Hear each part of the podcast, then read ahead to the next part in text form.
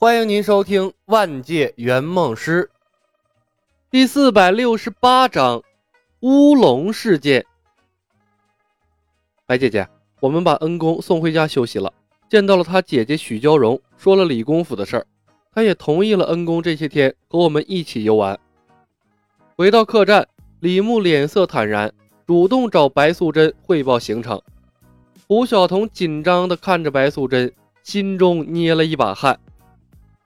送回去也好，酒大伤身，恩公身子弱，的确应该好好休息。白素贞看不出一丁点的异样，淡淡的笑道：“恩公今天似乎受了些许的刺激，小白，接下来你对他有什么安排？帮助他把药铺开起来吗？”胡晓彤瞪大了眼睛，果然是他想多了，妈波的，这都是一群戏精啊！不过。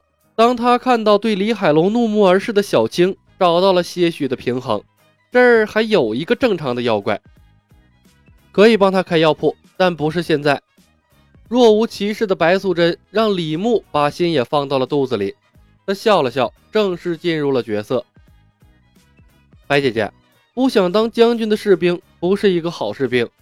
一家小小的药铺显然没办法满足我们所有人的报恩需求。恩公的心还不够野，我们要想办法让恩公见识更多的世面才行。什么办法？白素贞问。最简单的办法，花钱刺激他的欲望。李牧道。当恩公习惯了锦衣玉食的生活，再想回到过去就难了。见识了天空辽阔的雄鹰，不会再甘心做一只在地里刨食的母鸡的。由俭入奢易。由奢入俭难，我们这样做会不会毁了恩公啊？白素贞秀眉微蹙，李小白在报恩的路上像一匹脱缰的野狗，越跑越远。白姐姐，我们是在报恩，巴不得他一辈子幸福安康，为什么还要恩公由奢入俭呢？白姐真正的意思应该是担心恩公的钱财来得太过容易，迷失了本性吧？李牧笑道。如果是这样，那是姐姐多虑了。我们要允许恩公犯错，犯错了再纠正，就像是炼铁一样，最终百炼成钢。白素贞目光灼灼地看着李牧，说道：“小白，希望如你所说，我是受菩萨指点前来报恩的，不想出任何差错。”李牧回看白素贞，听出了他的威胁之意，笑了一声，同样亮出了自己的后台。我们还是被师尊指派来报恩的呢，因果未了，我们都无法得道成仙，没人愿意出岔子。不过有件事儿，我想要跟白姐姐确认一下，这关系到我们以后的报恩计划，希望白姐姐能认真回答我。白素贞，再说无妨。李牧轻出了一口气，好似下定了多大的决心一般。白姐姐，你有没有想过用以身相许的方式来报恩？怎么可能？白素贞脸色一变，矢口否认。如果今天许仙没有说什么六个时辰之类的话，她还有嫁给许仙的心思。但现在他要再提出以身相许，那对面三只狐狸指不定想什么了。那就好，李牧笑笑。我看恩公似乎对白姐姐有些想法，特此来征询一下姐姐的意见。既然姐姐无意以身相许，那么我们针对恩公的栽培计划便无需顾虑太多，可以痛痛快快展开了。李兄，两里的路程搭乘轿子是不是过分了？汉文，乘轿不是为了追求舒适，更是身份的象征。你是要出去谈生意、租赁店铺的，东家看到你乘轿而来，自然会高看你一眼。可是，汉文。一个人的改变是从思想改变开始的。想成为人上人，你必须抛开原来的思维方式，把穷人思维换成富人思维。两里的路程，你看到的是浪费，但富人看到了时间。你顶风冒雨匆匆赶路，而富人则可以坐在轿子里从容的读书思考。你看似省了金钱，却输了时间啊！须知寸金难买寸光阴。当你习惯了坐轿的那一刻，你的人生已经开启了新的篇章。李兄，早餐而已，不必要如此奢华吧？此言差矣。看完，一个优秀的医者更要注重自身的营养，方能给病人以信心。自身不足，轻易被疫病侵袭，又何谈给他人诊病呢？伯虎兄，此乃烟花柳巷，就不要去了吧。纸上得来终觉浅，绝知此事要躬行。恩公将来要成为医者大家，既然如此，便不能只读医书，终究要亲自验证身体构造，诊病之时方能得心应手啊。那也没必要来这里吧。若是被姐姐知道，怕是要打断我的腿呀！恩公，自古以来，迁客骚人在此流连忘返，留下来多少风流韵事。恩公虽然立志成医，但何尝不是饱读诗书的文人？他们能去，恩公为什么不能去？更何况，我们又不是来寻欢作乐的，是抱着学习的目的来的。让白小姐他们知道不太好吧？恩公莫非中意白姐姐？我也知道自己配不上，但心中自古美人爱英雄，爱名士。恩公要是想得到心中想，更应该勇往直前。会当凌绝顶之日，什么样的美女都会投怀送抱的。接下来几天，许仙过上了人生中最幸福的生活。出入必成教，参毕山珍海味，为增长见识。一掷千金的赌场去过了，为了更深入的了解身体构造，和卖艺的姑娘们展开了一场激烈的医学研讨会。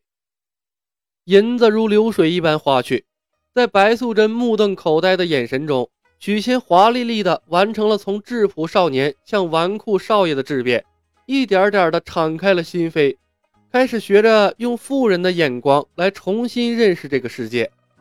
庆余堂。早就不去了，新药铺仍处在选址阶段。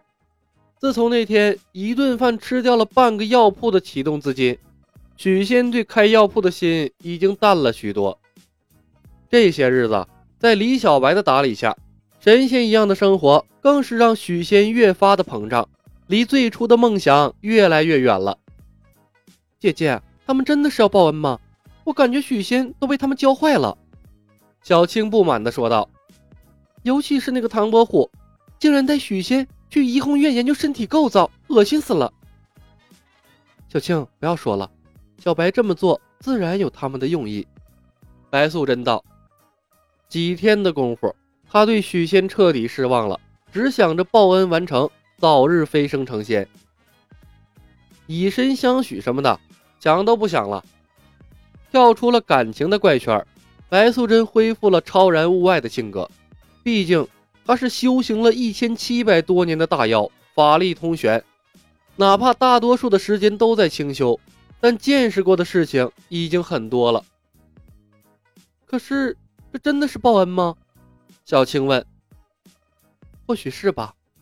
白素贞看了眼小青，压低了声音：“我把这些天发生的事情问过菩萨了。”小青问：“菩萨怎么说？”白素贞摇摇头，菩萨没有回应。小青愕然，什么意思？白素贞严肃的道：“有人在以大法力干涉报恩这件事，得不到菩萨的指点，我也不知道未来会发展成什么样子。但剩下的事情只能靠我们自己。也许李小白的路才是对的吧。”陪着许仙又浪了一个白天。李牧回到客栈后，开碰头会，总结一天的收获。小童和白素贞的关系有进展吗？